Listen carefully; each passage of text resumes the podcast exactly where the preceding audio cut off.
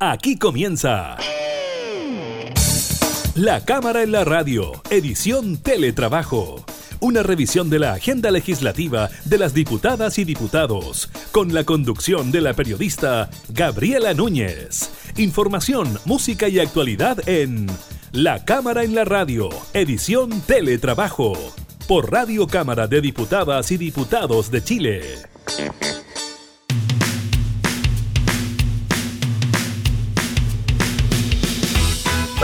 ¿Cómo están? Bienvenidos a una nueva edición de la Cámara en la Radio, comenzando ya una nueva jornada, acompañándolos también en estos eh, días eh, de cuarentena para muchos de nosotros. Estaremos hablando de diversos temas, temas que tienen que ver con sus bolsillos. Eh, conversamos con el diputado Miguel Mellado, integrante de la Comisión de Economía, y abordamos dos iniciativas bien importantes. Una que tiene que ver con la suspensión en el pago de los créditos, en las cuotas de los créditos y además con la imposibilidad de las empresas de agua, luz, gas de cortar el suministro eléctrico. También estaremos revisando los protocolos que se barajan por parte del gobierno para la reapertura de locales y también las determinaciones de la justicia que por primera vez da la maternidad a dos mujeres para un menor. Así que iniciamos de inmediato la cámara y la radio en teletrabajo.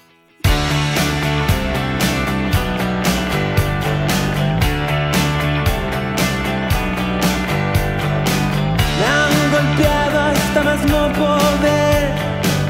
Me han tirado una y otra vez. Eres por lejos lo mejor que hay. Solo trátame bien. Puedo cambiar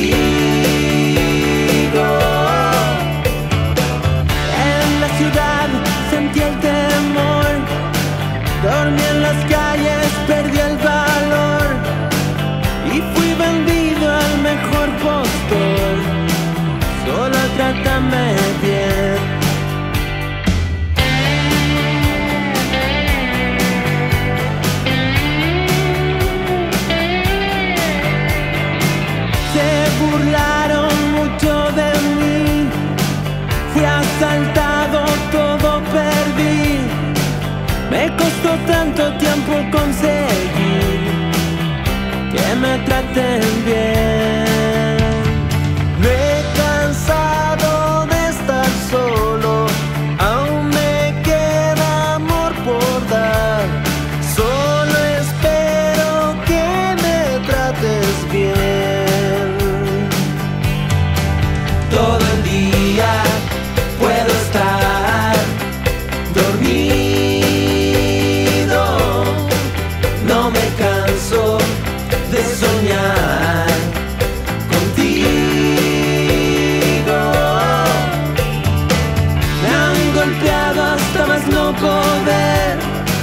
Me han tirado una y otra vez.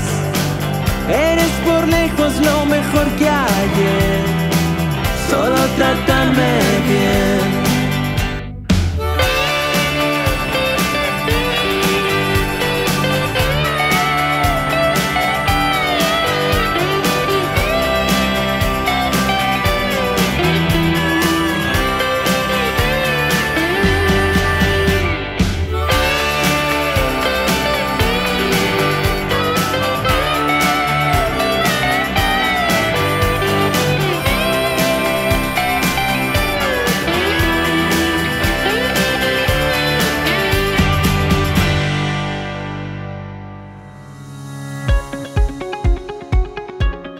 Balance diario entregado por el Ministerio de Salud. Eh, La cifra de casos nuevos, afortunadamente, registra una ligera baja con 3.913 contagiados y fallecidos en las últimas 24 horas llegan a 19, esto en relación a la nueva metodología.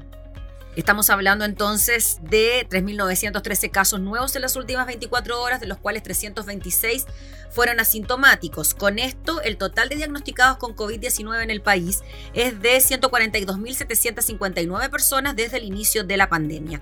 En cuanto a las personas activas, es decir, aquellas que desde el punto de vista sanitario tienen la potencialidad de contagiar a otro, según indicó la autoridad, la cifra asciende a 23.115 personas. Sobre el número de fallecidos, cifra que según se anunció el día de ayer, cambió en su metodología. Para el reporte, el titular de la cartera de salud indicó que el número ascendía a 19 personas. Esta cifra, según indicó la autoridad, no puede interpretarse como una nueva tendencia, ya que se basa en la fecha de inscripción del fallecimiento en el registro civil. Quiero ser súper enfático, dijo el ministro, esto obedece a la técnica de registro que hace el registro civil para inscribir defunciones. Una persona va, pide un certificado de defunción, se le entrega, explicó el ministro, pero esa persona fallecida puede aparecer en el registro civil como fallecida, con todo el informe que estamos rescatando más tardíamente, y eso se produce muy particularmente durante los fines de semana.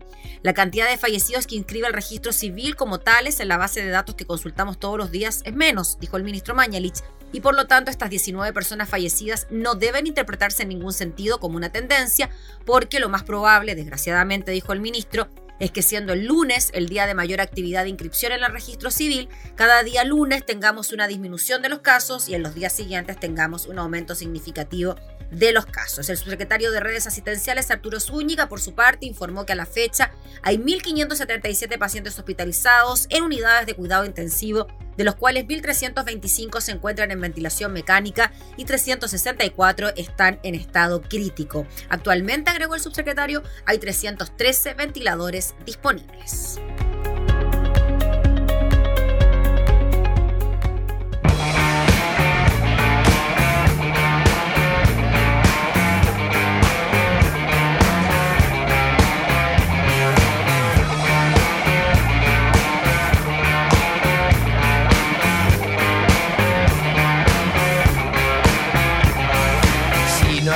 De a quien quieras hablar. Por esta noche, llámame. Wow,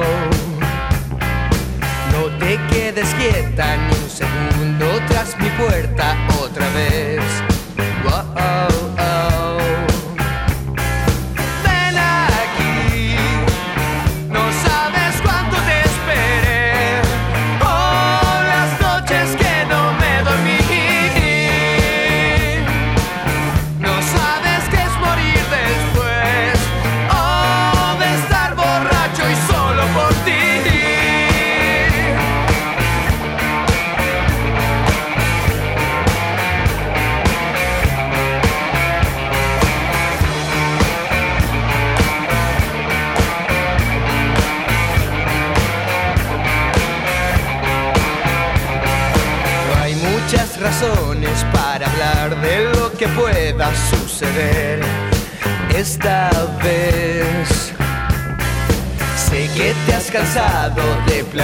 siempre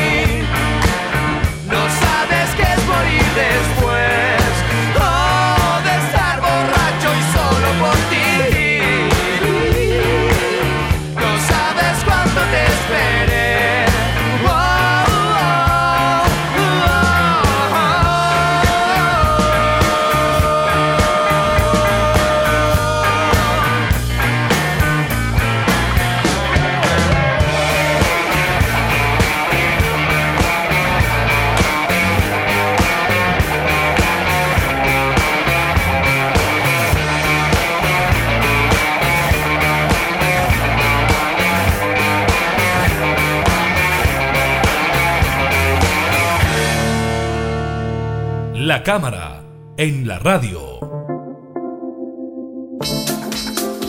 Durante esta semana, la Comisión de Economía despachó un proyecto de ley que suspende los créditos por la pandemia del COVID-19. En paralelo, una comisión mixta conformada por diputados y senadores está analizando un proyecto de ley que suspende el cobro de servicios básicos durante la pandemia. Vamos a hablar de estos importantísimos temas para la ciudadanía en momentos tan difíciles con el diputado Miguel Mellado. Él representa al distrito número 23 en la región de la Araucanía e integra también la Comisión de Economía. ¿Cómo está, diputado? Gracias por recibirnos. Los vemos ahí en la sala de la Cámara, además. Así es, eh, gusto de saludarte. Sí, estamos en plena eh, inicio de sesión y gracias por, por hacer este contacto, porque la verdad es que podemos hacer eh, escuchar eh, y además conversar contigo para darte la primicia de lo que está pasando aquí en la sala. Me parece fantástico, diputado. Bueno, diputado, cuénteme entonces lo que pasó en la Comisión de Economía, esta posibilidad de que personas puedan aplazar el pago de sus créditos. ¿De qué créditos estamos hablando y de qué personas también estamos hablando? A ver, aquí estamos hablando de la... Eh, hay, hay, dos comisiones que sacaron proyectos eh, que van en beneficio de las personas. En la comisión mixta en que estamos senadores y diputados, estamos hablando de servicios básicos, los servicios de la luz, el agua, ¿cierto? Eh, eh, el gas por cañería, la telefonía. Esos son servicios básicos que nosotros vimos en esa comisión mixta. ¿Y por qué llegamos a mixta? Porque debería ser aprobado en la Cámara de Diputados, después de ser aprobado en el Senado y pasar a ley. Pero tanto el Senado como la Cámara de Diputados eh, hicieron proyectos de ley, mociones parlamentarias, ¿ya? Eh, eh, esas mociones parlamentarias fueron en paralelo, corriendo, ¿cierto? Eh, fueron a la Comisión de Economía del Senado, de la Cámara, sus propias, pasaron a la sala, sus propias, y después llegaron a distintas, a la sala, y estaban hablando prácticamente de lo mismo. Entonces, ¿qué se hizo? Es que se fue una mixta para que los proyectos de ambas cámaras salieran en un solo proyecto, en un solo ley, una moción de ley refundida, ¿ya? Y se trabajara. Eso es lo que estamos haciendo. Y digo estamos porque el viernes estuvimos de las 9 de la mañana hasta las 7 eh, de la tarde, el día lunes estuvimos de las 3 de la tarde hasta las 11 de la noche y todavía faltan algunas cosas que tenemos que afinar en la mañana de hoy. Paralelo a la sala vamos a estar sesionando. Eh, a partir de las 10 y media, ya, yo eh, vamos a seguir sesionando. Por eso estoy aquí porque voy a estar en la sala y sesionando también con la mixta. Entonces, el punto es, ¿dónde están los puntos más con, o sea, más, es en el tema del el agua, por ejemplo, que nosotros opinamos, el promedio del 60% de los hogares de Chile que gasta más o menos 15 metros cúbicos de agua en la casa. Con, con cuatro integrantes. Y ahí está el meollo del tema de la discusión en este momento, porque hemos empatado hasta el momento en las votaciones, porque nosotros creemos que 15 metros cúbicos está bien. Ayer llegó una moción de 15 metros cúbicos más 4 metros cúbicos por cada eh, eh, miembro del hogar para que sobrepase eso y que tenga derecho a esta reprogramación. Hay otros que quieren dejarlo libre, pero al dejarlo libre, eh, tú puedes regar, utilizar agua a la piscina, lo que sea, y eso libre tiene que tener un consumo. Tenemos que cuidar el agua. Diputado, cuando hablamos de esa cantidad de metros cúbicos, aproximadamente de una cuenta de cuánta plata estamos hablando. Estamos hablando de, una cuenta de 23 mil pesos más o menos, según lo que hablan las empresas, digamos. Eh, eh, bueno, cada uno tiene su medición de acuerdo a lo que, al lugar donde vive pero eso es lo que estamos hablando en, lo que nos han dicho los expertos. Y diputado, lo que se propone es que se pueda aplazar el pago de los servicios. ¿Cómo funcionaría aquello? Que una persona no pague durante los meses de estado de catástrofe. ¿Cómo es la situación? Sí, estos proyectos de ley que están profundidos nacieron producto de que algo tenía que suceder con los servicios básicos en este tiempo en que la gente estaba encerrada y además no tenía trabajo, no tenía ingresos.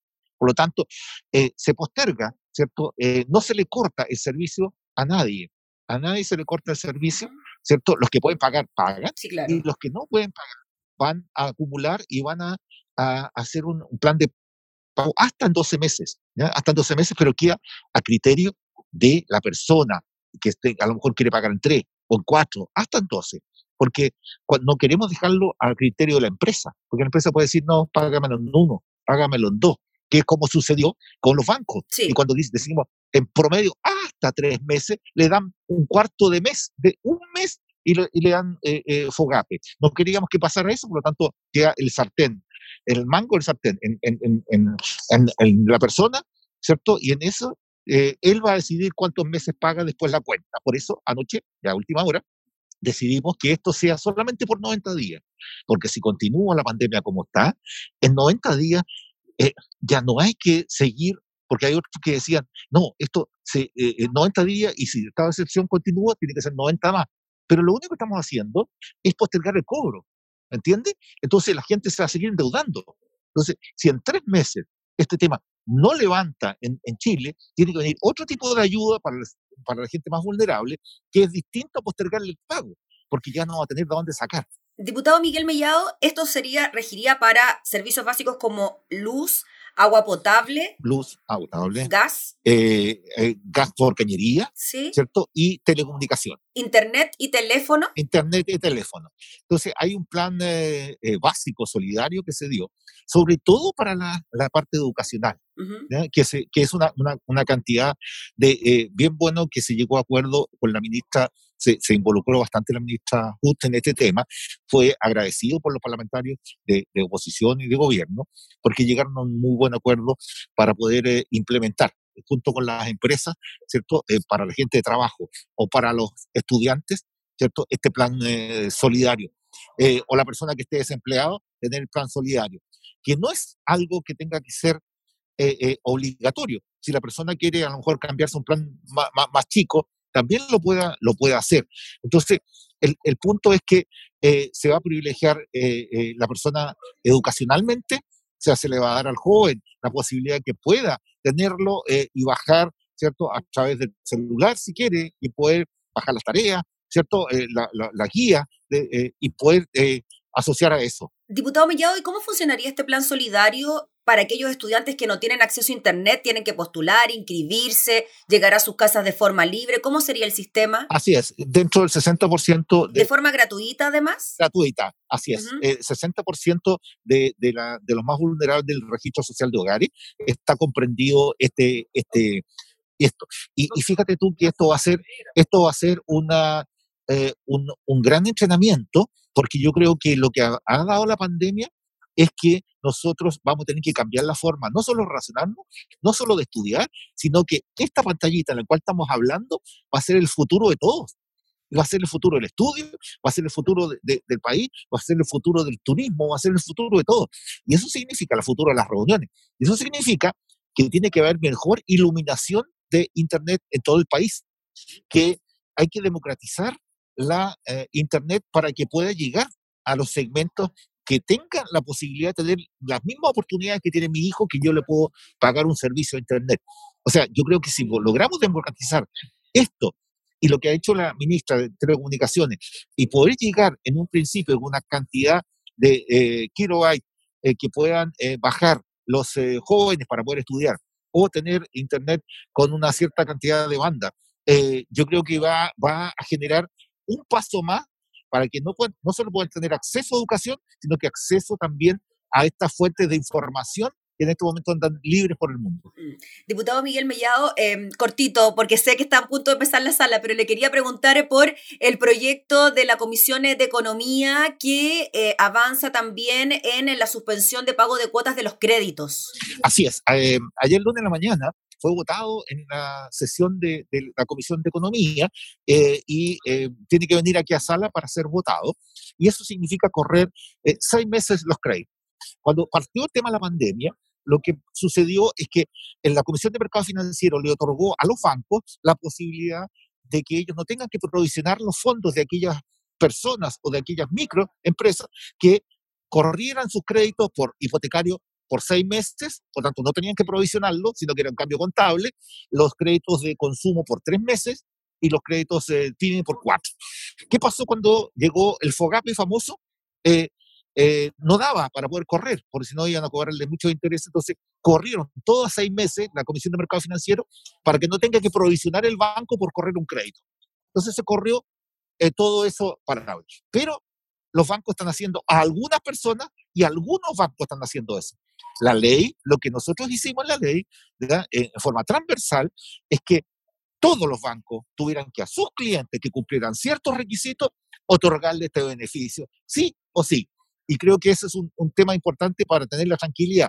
Aquella persona que le bajaron sus ingresos o que no tiene ingresos, efectivamente correr seis meses, todos sus créditos ¿cierto? Que tiene... De consumo, hipotecario, cualquier... De consumo, hipotecario, cualquiera, de automotriz, lo que quiera, si es que ha estado eh, al día eh, de 18 de octubre para atrás.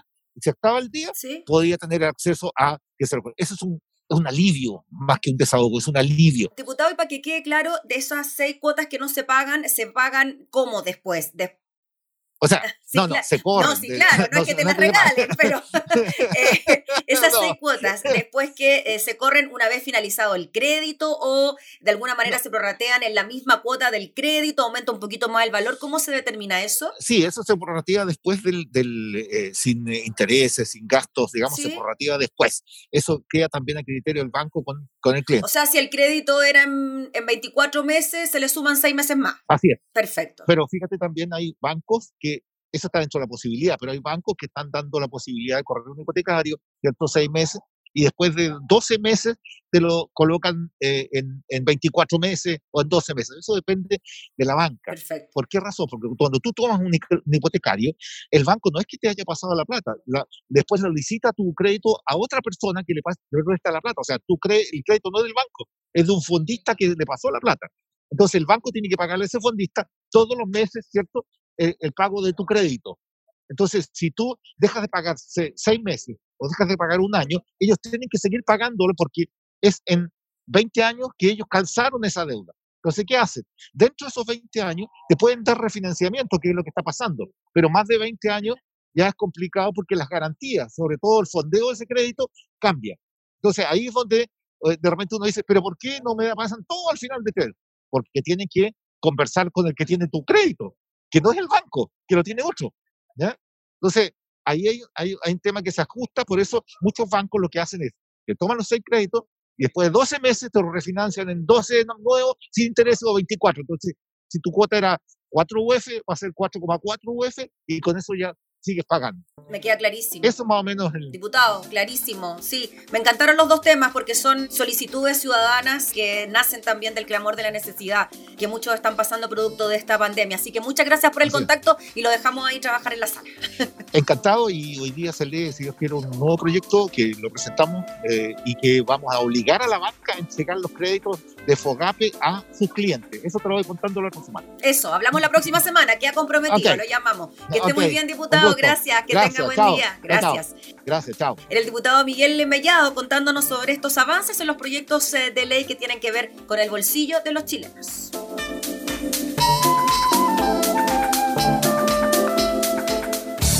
Estás escuchando La Cámara en la Radio, edición Teletrabajo con la conducción de la periodista Gabriela Núñez.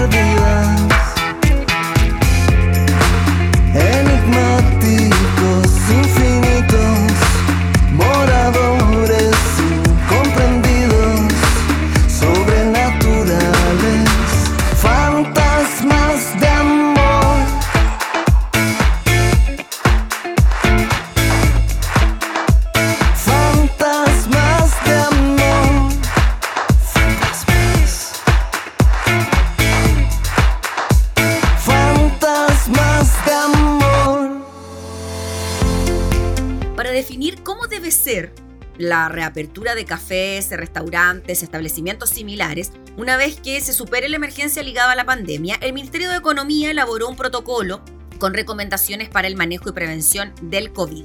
En el documento se sugieren medidas que parten con la planificación de estos establecimientos para la reapertura, así como también propuestas para trabajadores, clientes y proveedores. Previo a la reapertura, el texto afirma que se debe formular un plan detallado de la forma en que las recomendaciones de este protocolo serán implementadas, el que será compartido con todos los colaboradores del establecimiento. También se deberá capacitar a todo el equipo sobre la enfermedad COVID-19, sus formas de transmisión, síntomas, medidas de prevención y medidas de manejo. El protocolo exige que se asigne personal para implementar y monitorear las medidas de prevención y manejo, por ejemplo, personal para controlar la entrada al establecimiento, personal para limpieza permanente y personal con función de asegurar que siempre haya agua limpia, jabón, alcohol gel u otros contenedores de basura con tapa que resguarden el distanciamiento, de mascarillas, lleva registro de trabajadores capacitados, de implementación continua de medidas de higiene, etc. La implementación de este protocolo, según consigna el diario La Tercera, y la efectividad de las medidas aplicadas deberán ser evaluadas de forma permanente, dijo el ministro de Economía, corrigiendo las falencias en las prácticas implementadas y adaptando las medidas a la práctica a fin de incrementar su eficacia. El documento también establece diferentes aspectos específicos que este tipo de locales deben considerar.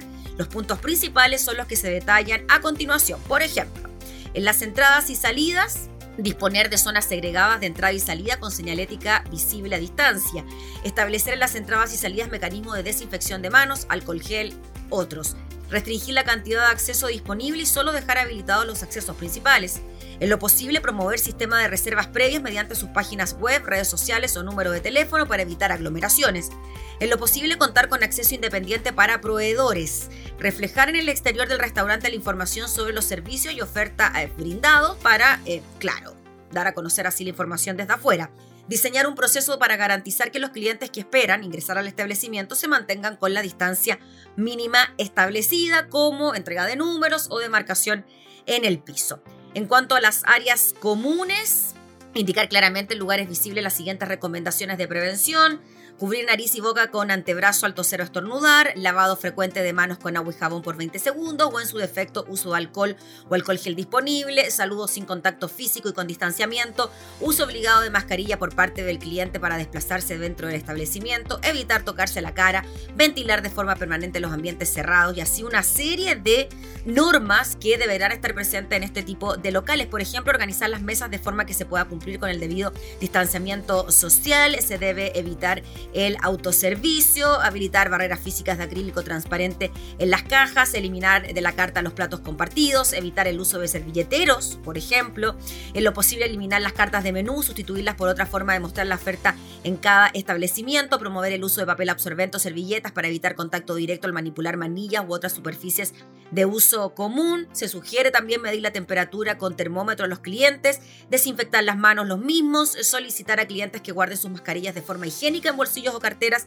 evitando dejarlas en la mesa. En cuanto a los trabajadores, convenir la distribución de jornada en diversos turnos con el fin de evitar aglomeraciones, limitar la cantidad de trabajadores, flexibilizar horarios o celebrar pactos sobre horarios diferidos de ingreso y salida de los trabajadores. Así, ¿eh? suma y siguen la cantidad de normas que tienen que ver con las cocinas, con los proveedores, que deben cumplirse para próximamente quizás se puedan tener una reapertura en sus locales.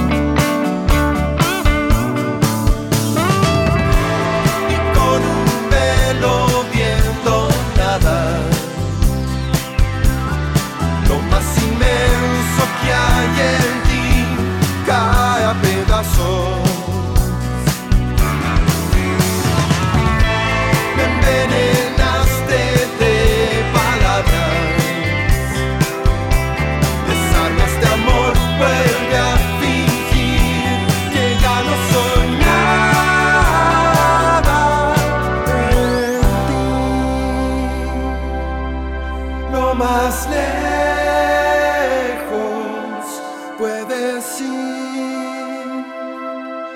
Lo más lejos puedes ir.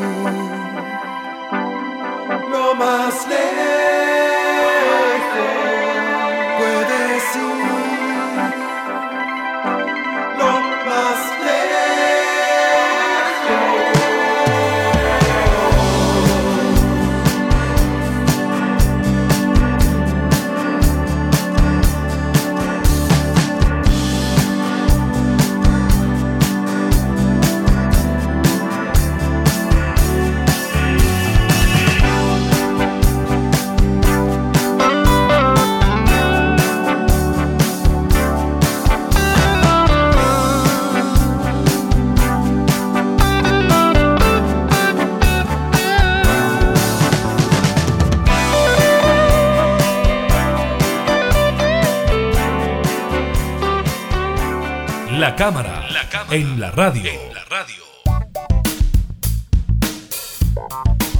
Vamos con otras cosas que tienen que ver con determinaciones judiciales que en esta oportunidad se relacionan con los derechos de los niños. En una histórica sentencia, la justicia chilena reconoció la maternidad de dos mujeres respecto a un niño. Fue la jueza Macarena Rebolledo Rojas del segundo juzgado de familia de Santiago la que acogió la demanda de reclamación interpuesta por una de las mujeres en contra de la otra, ordenando así al registro civil inscribir al menor como hijo de ambas. Que se acoge la demanda de reclamación de maternidad interpuesta en consecuencia, se declara al niño iniciales, nacido el 28 de septiembre del 2017, indica la sentencia de 25 páginas. En el fallo de primera instancia, la magistrada indicó, entre otras cosas, que el deber del Estado chileno es otorgar protección sin discriminación a todas las formas de familia que existan y esforzarse por integrarlas a la vida nacional. Para ello es esencial que el estado civil de un hijo que nace y crece en una familia encabezada por personas del mismo sexo, que han expresado voluntad de procrear, coincida con su filiación legal y se vea reflejada en sus documentos de identificación. Agrega, como se ha señalado, la hipótesis de una desigualdad ante la ley se expresaría en dos niveles. Primero, una desigualdad entre la representación de familia que figura en el derecho y las formas familiares concretas, mientras que en un segundo nivel queda la consecuencia inmediata de la primera brecha que muchas familias de facto no son consideradas como tales, lo que ocasiona problemas concretos en su vida cotidiana. De acuerdo a los antecedentes consignados en la sentencia, las madres llevan ocho años de relación. En diciembre del 2015 suscribieron el acuerdo de unión civil. Fue en 2016 cuando una de ellas se sometió al procedimiento de reproducción asistida, naciendo el menor en septiembre del año siguiente. Sin embargo, solo una de ellas tenía vínculo legal con el menor, ya que la otra no se le reconoció la maternidad. Posteriormente, la pareja intentó alcanzar el reconocimiento de la maternidad de ambas mediante un recurso de protección presentado ante la Corte de Apelaciones, el cual terminó siendo rechazado y confirmado por la Corte Suprema. Luego la pareja optó por presentar una demanda de reconocimiento filial entre ambas, la cual revirtió la situación. Según eh, fuentes que hablaron con EMOL, eh, explicaron que si bien la sentencia es de primera instancia, pudiendo ser apelada ante la Corte de Santiago, tendría que ser una de las partes, cualquiera de las mujeres, la que decidiera recurrir al Tribunal de Alzada.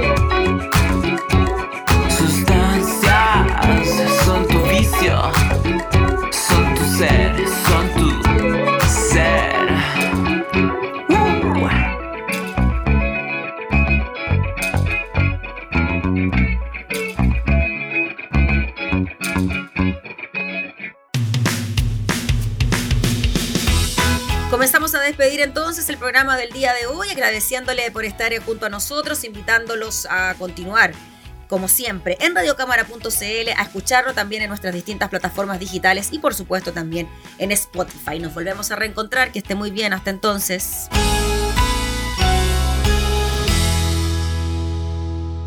Hemos presentado La Cámara en la Radio, edición Teletrabajo. Una revisión de la agenda legislativa de las diputadas y diputados, con la conducción de la periodista Gabriela Núñez. Información, música y actualidad en La Cámara en la Radio, edición Teletrabajo, en Radio Cámara de Diputadas y Diputados de Chile. Hoy más que nunca, acercando las leyes.